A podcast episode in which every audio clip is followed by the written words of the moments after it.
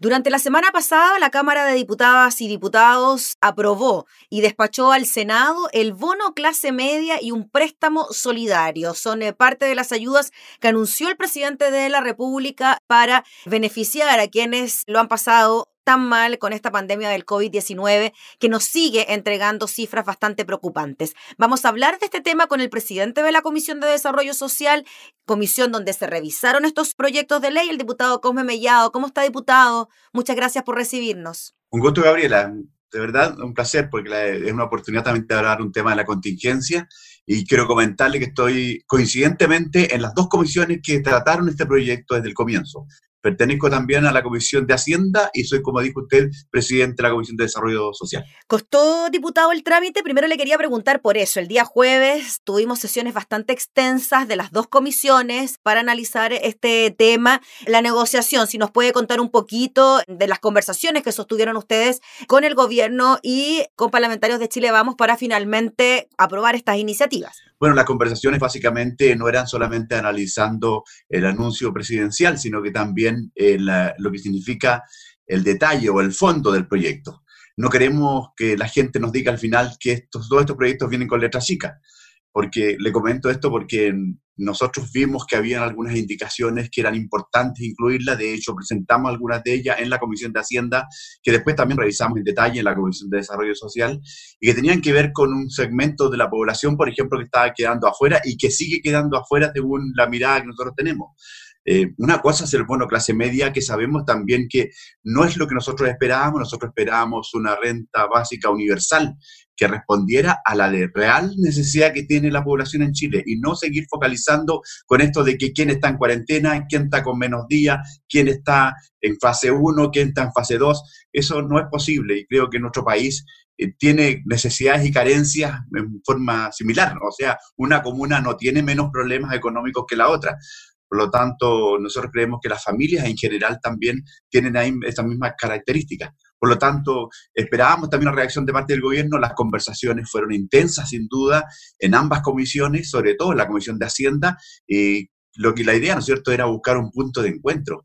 Y en esto, Gabriela, lamentablemente, en algunos casos apenas se escuchó, como por ejemplo eh, en, estos de los montos creemos que son bajos, insuficientes absolutamente para los tiempos que estamos viviendo.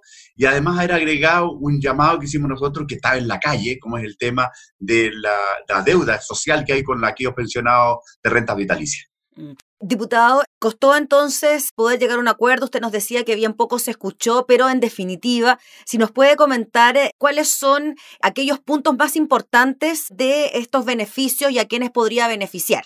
Bueno, eh, nosotros pensábamos que el, al anunciar, el anuncio estaba marcado básicamente por el bono clase media y nosotros creemos que el bono clase media, sin duda, no era necesariamente dirigido a quienes hoy día, entre comillas, pertenecen a la clase media, porque uno dice, ¿quién es clase media?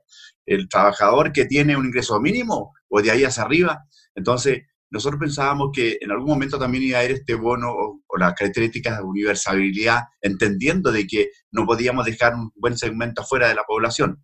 Y con respecto al tema de los otros beneficios adicionales o como el préstamo solidario, que nosotros creemos que al final la gente para hablarle de préstamo es a veces una bofetada a los endeudados. Entonces, es complicado, por más que me digan a mí que esto no tiene interés, la gente entiende fácilmente de que eh, esta situación lo empuja de nuevo a endeudarse más todavía de lo que están. Por lo tanto, entrando en el detalle, nosotros aprobamos entendiendo también que era un esfuerzo no, no dejando afuera a mucha gente que no iba a entender si no aprobábamos, pero sí esperábamos más del gobierno, esperábamos sin duda eh, mayor compromiso económico. Lo hemos planteado, el gobierno a través del ministro de Hacienda lo dijo más de una vez en, dentro de la discusión, nosotros tenemos cómo solventar esto, decía. Bueno, entonces, ¿por qué no llegar un poco más allá? ¿Por qué no llegar un poco más allá? Y nosotros creemos que el bono es insuficiente, el bono clase media, sobre todo con los anuncios de, lo que ha ocurrido en los últimos días, con la cantidad de contagios que hay y con esta inmovilidad que existe en el país. Sí, diputado, por lo mismo, también se anunció que tendríamos en el corto plazo un IFE 3.0, un ingreso familiar de emergencia. ¿Cómo ve usted ese otro camino también eh, para ir en ayuda? Porque tenemos este bono clase media, estos préstamos que usted dice que, claro, suenan a préstamos, la gente no los recibe de buena manera y tenemos este otro camino que sería el IFE. Sí, pero también en algunos casos hay que postular también, entonces no está automatizado todo. Entonces ahí empieza el otro problema de cuánta gente eh, sabe cómo postular, conoce el sistema, eh, no se enreda y al final eh, no ocurrió que una gran cantidad de propuestas que hizo el gobierno en la primera etapa, hablaba por ejemplo del crédito FOGAPE, hablaba también de una serie de beneficios que la gente si no postulaba no lo obtenía y ahí quedaron los fondos y ahí quedaron los recursos de una gran cantidad de gente que al final no estuvo postulando a ninguno de los beneficios. Mm. Nosotros creemos que hay un error conceptual, pero también de, entender cómo funciona esto. La gente en la calle piensa distinto, Gabriela. ¿Sabes lo que dice? La gente dice, basta con la letra chica en la entrega de la ayuda. ¿Por qué tiene que ser focalizada? ¿Por qué tiene que ser tardía? ¿Por qué tiene que ser por goteras? Entonces, nosotros recibimos este proyecto para revisarlo, no para poder cuestionarlo, entendiendo que podíamos aportarle algo más. Pero esperamos también una actitud de parte del gobierno. Lo votamos a favor considerando de que la gente también está desesperada. No lo habrían entendido si lo votábamos en contra. La disposición desde la oposición está. Nosotros como constructivamente hemos tratado desde la oposición de colaborar, de entender que esto es un tema país, que no es un tema partidista, pero también esperamos que el gobierno, que es el que tiene el poder de la siquiera fiscal, tenga una voluntad y disposición poniéndose en el lugar de la familia. Diputado Cosme Mellado, entiendo que parte de este acuerdo se consiguió, como usted nos decía al inicio, vía indicaciones que tienen que ver con pensiones de alimentos, rentas vitalicias, cobertura para conductores de transporte público, integración en los beneficiarios de trabajadores del comercio, como garzones, feriantes, pescadores, entre otros. Por ahí ustedes entonces quisieron mejorar esta iniciativa y beneficiar también, por ejemplo, aquellos pensionados de vejez invalidez acogidos a la modalidad de renta vitalicia, cuya pensión sea equivalente o inferior a 408 mil pesos, serán beneficiados con un bono de 100 mil, por dar un ejemplo. Así es. Eh, yo siempre pensé que el bono iba a ser más, no le voy a negar. Siempre pensé que la propuesta del gobierno iba a ser mucho más, entendiendo y poniéndose en lugar de estos pensionados que llevan ya bastante tiempo con un reclamo permanente, más allá de que sus platas están en una compañía de seguros, ellos también tienen necesidad, ellos también son pensionados, ellos no tienen la posibilidad de, hacer el retiro del 10% de sus fondos. Eso muchos lo saben ellos, pero esperamos una reacción del gobierno con, mayor compromiso de verdad. Imagínense un bono de 100 mil pesos, entendiendo que ni siquiera califican en, otros casos para otros beneficios. Entonces, es como entregarle algo. Y más allá nos dicen que es posible que ellos puedan acogerse a un préstamo solidario también. ¿Para qué hablarles de préstamo a ellos? ¿Por qué no darles un bono de mayor monto, que es lo que nosotros esperábamos? Y al final, tal como dijo usted, gracias a las indicaciones que presentamos con varios diputados de oposición, eh, logramos también, de alguna forma, el, gobierno se allanara a una, un aporte adicional, en este caso, para los pensionados de renta vitalicia y también para los conductores de los de los propietarios de los vehículos de la locomoción colectiva, porque estábamos hablando siempre de los colectiveros, de los, de los dueños de taxi, de los dueños del transporte escolar, pero nunca de los conductores. Y en este caso se incluirían a los conductores con un bono adicional.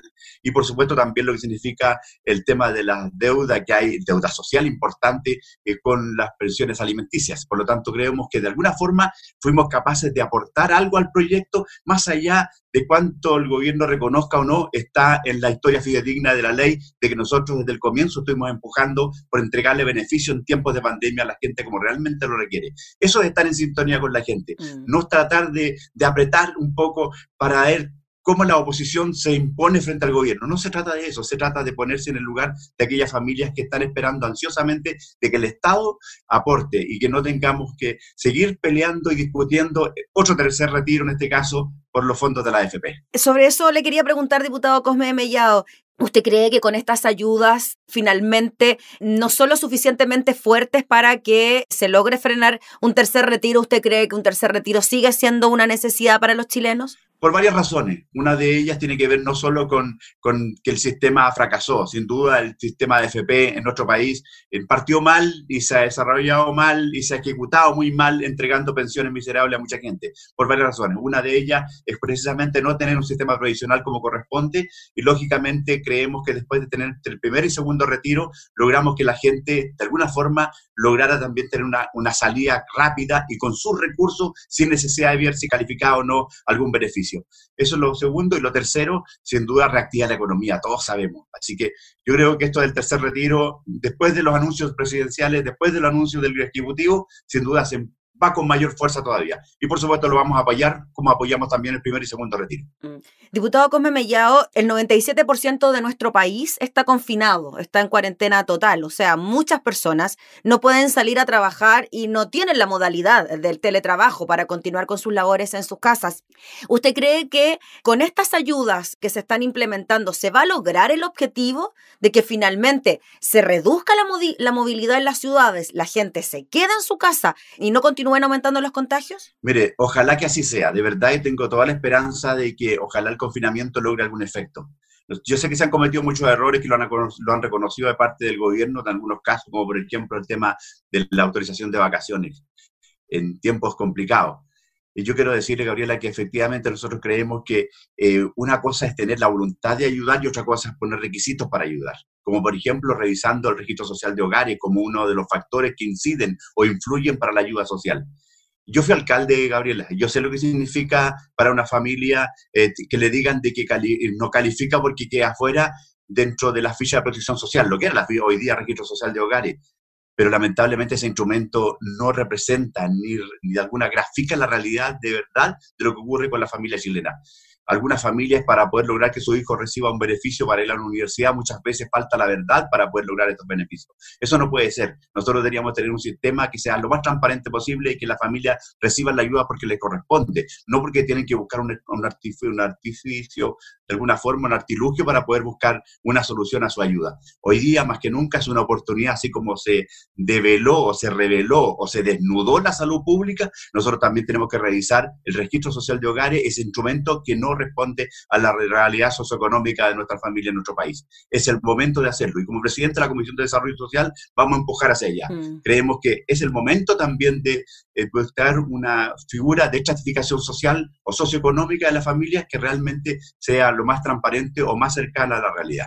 Y por lo mismo, diputado Mellado, con esto de aplazar las elecciones en cinco semanas, ¿usted cree que en estas cinco semanas el escenario sanitario será lo suficientemente contundente para que se puedan realizar las elecciones? Lo relaciono con lo que conversábamos, ¿no? Si la gente se queda en su casa, está confinada, con la ayuda necesaria, pues bien, quizás el escenario cambia. Pero si no, la gente se verá obligada a salir a la calle y ahí quizás nuevamente podrían peligrar las elecciones. Bueno, el gobierno se, desde el comienzo se estaba apoyando en el comité de expertos, según ellos. El comité de expertos que le está diciendo, indicando de alguna forma la señal. No sé cuántas veces se ha escuchado al colegio médico o cuántas veces se ha escuchado al comité, al, de expertos, pero sí sé de que hay una situación complicada, compleja. Estamos absolutamente de acuerdo eh, quienes estamos en, en, la escena política permanente de que es el momento de tomar decisiones. Creemos que son más de 7.000 contactos diarios nos va a llevar a un colapso si, si nosotros mm, insistimos. Y lo otro, eh, que no es menor, cuánta gente va a participar. Ese es el punto. Más allá que se corra cinco semanas o no, ese va a ser una prueba de fuego que vamos a tener en, no solo la clase política, sino nosotros como país.